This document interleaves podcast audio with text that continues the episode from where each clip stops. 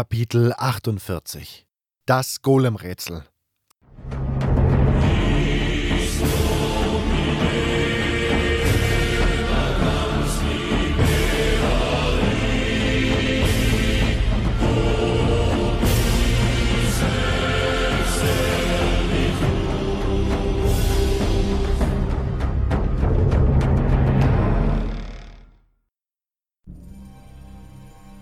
Während ich noch in meine Gedanken versunken war, kam plötzlich etwas auf mich zugestampft. Es erinnerte an einen großen, kräftigen Menschen mit langen Armen und kurzem Hals. Sein Körper schien aus einem knorrigen alten Baumstamm zu bestehen, der voller Schlamm war. Der Schlamm bildete Formen. Arme, Beine und den Kopf. Hier und da ragten Äste des Baumstammes aus dem Schlamm hervor. Blätter wuchsen an den Ästen und eine Schlingpflanze wand sich um den Körper der Kreatur.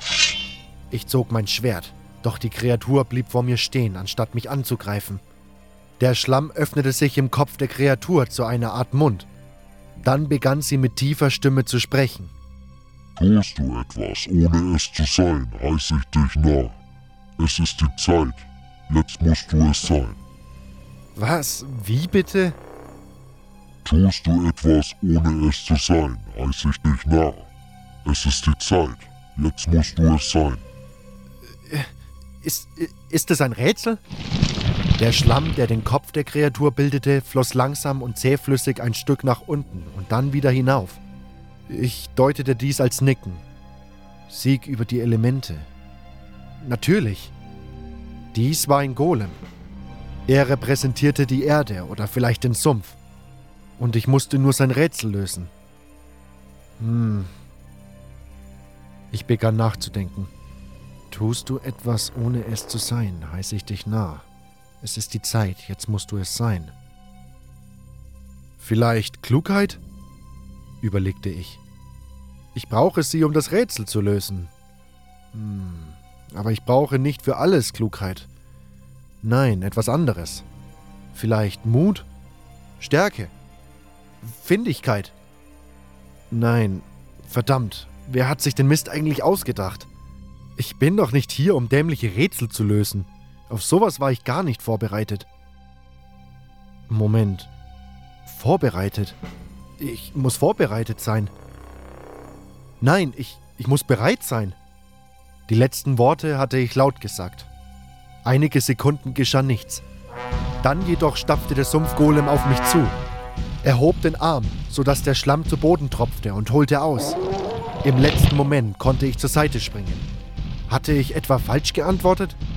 Schon sauste die Faust des Golems wieder auf mich herab. Ich wich zwei weitere Male aus, dann kam ich dazu, mein Schwert zu ziehen. Ein weiterer Schlag verfehlte mich knapp, dann schlug ich zu. Mein Schwert fuhr durch den schlammigen Arm des Golems hindurch, richtete jedoch nicht den geringsten Schaden. Ich schlug noch ein paar Mal zu, doch mein Schwert konnte dem Golem nichts anhaben. Aber wie sollte ich diese Kreatur sonst besiegen? Sieg über die Elemente, irgendwie musste ich diesen Golem niederstrecken, doch mein Schwert war wirkungslos.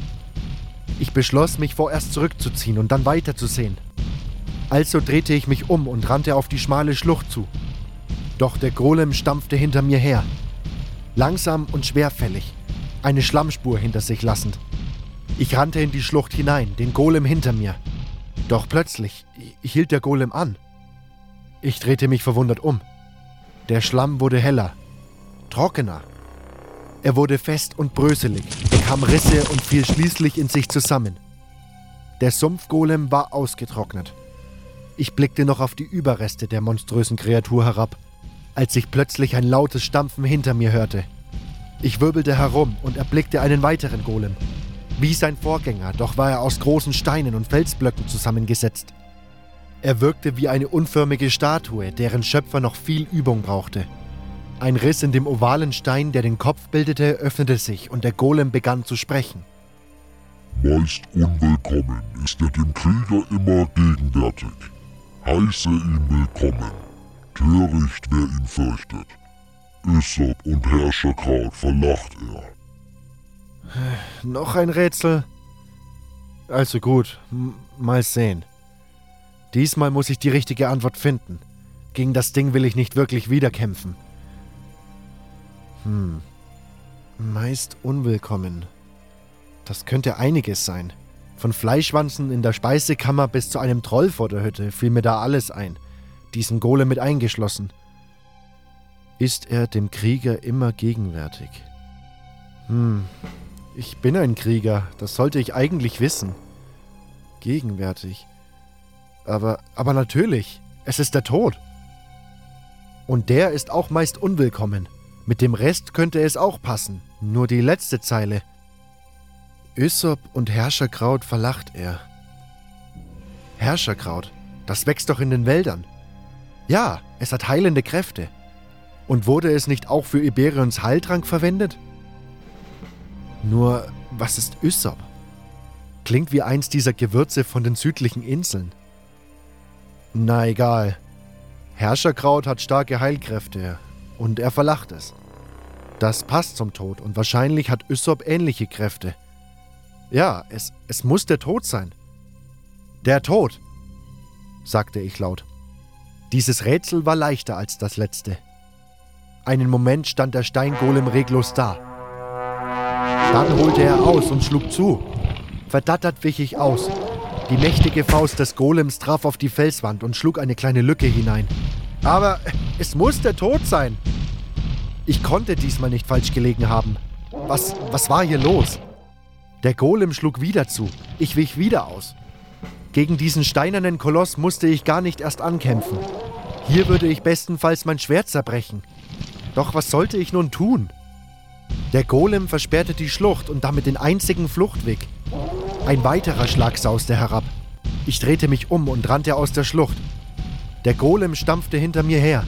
Doch kaum hatte er die Schlucht verlassen und die Wiese betreten, blieb er stehen. Der Stein wurde rissig und brach auseinander. Ich verstand das hier nicht. Ich hatte doch richtig geraten. Und wie hatte ich die Golems überhaupt besiegt?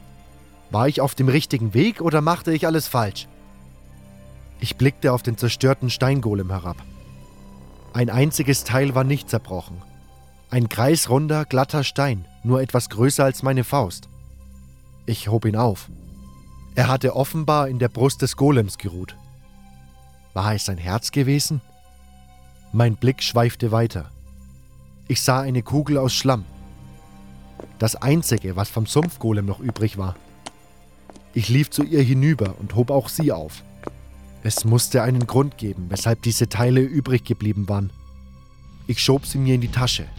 Dann wandte ich mich um und erblickte den dritten Golem. Auch er bestand aus Stein. Doch es war schwarzes Vulkangestein, durchzogen von rot glühenden Rissen und der Körper des Feuergolems stand in Flammen. Ich näherte mich der bedrohlichen Kreatur. Der Golem stand direkt vor dem Turm, im Schein der Abendsonne.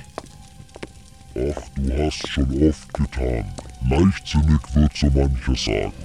Immer ist der Einsatz hoch. Ein Narr, der es leichtsinnig tut. Nicht um Gold, um Haus, um Hof.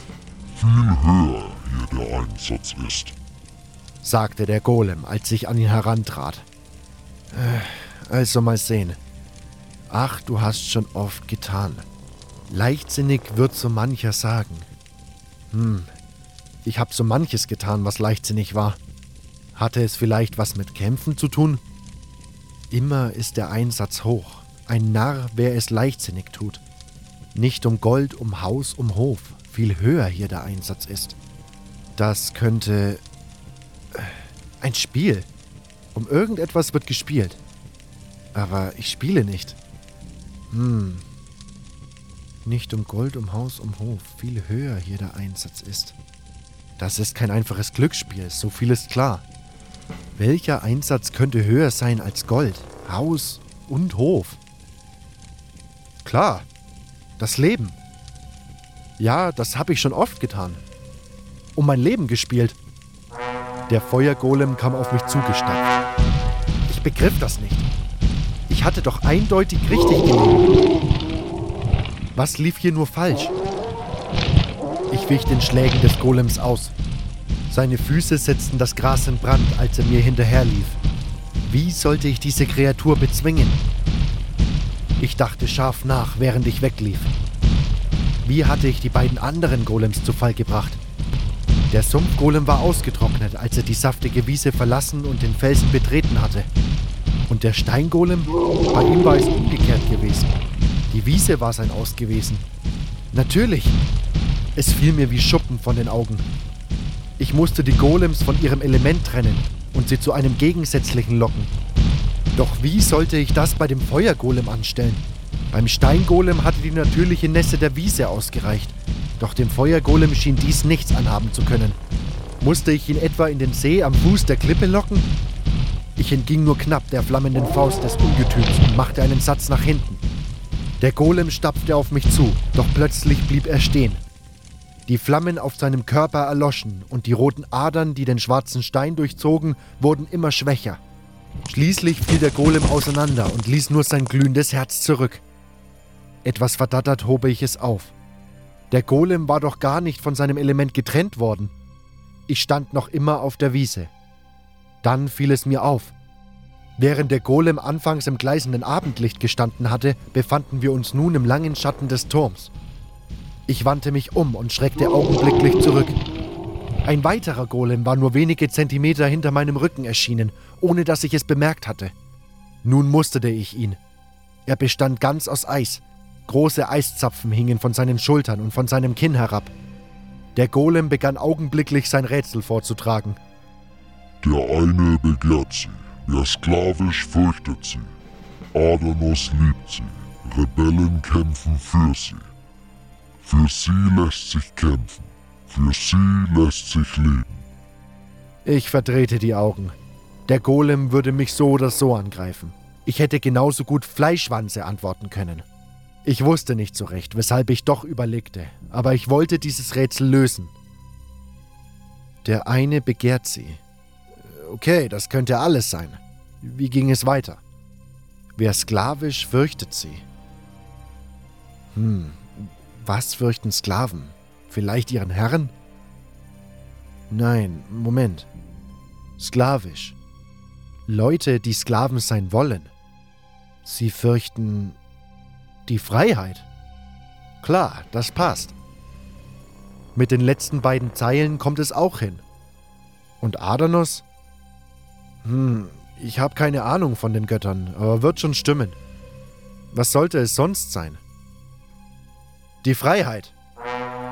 Den letzten Satz sagte ich laut an den Golem gerichtet. Doch dieser griff mich wie erwartet an. Aber mir war nun klar, was ich zu tun hatte. Was den Steingolem am Leben erhalten hatte, hatte den Sumpfgolem getötet und umgekehrt. Hier war es sicherlich genauso. Ich rannte also aus dem Schatten des Turms heraus in die Sonne und wandte mich um.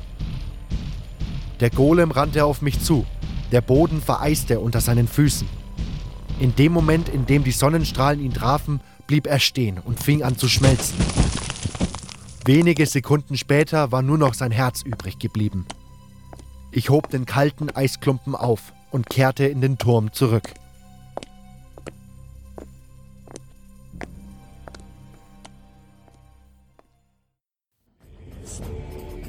Das war Kapitel 48. Das Golemrätsel.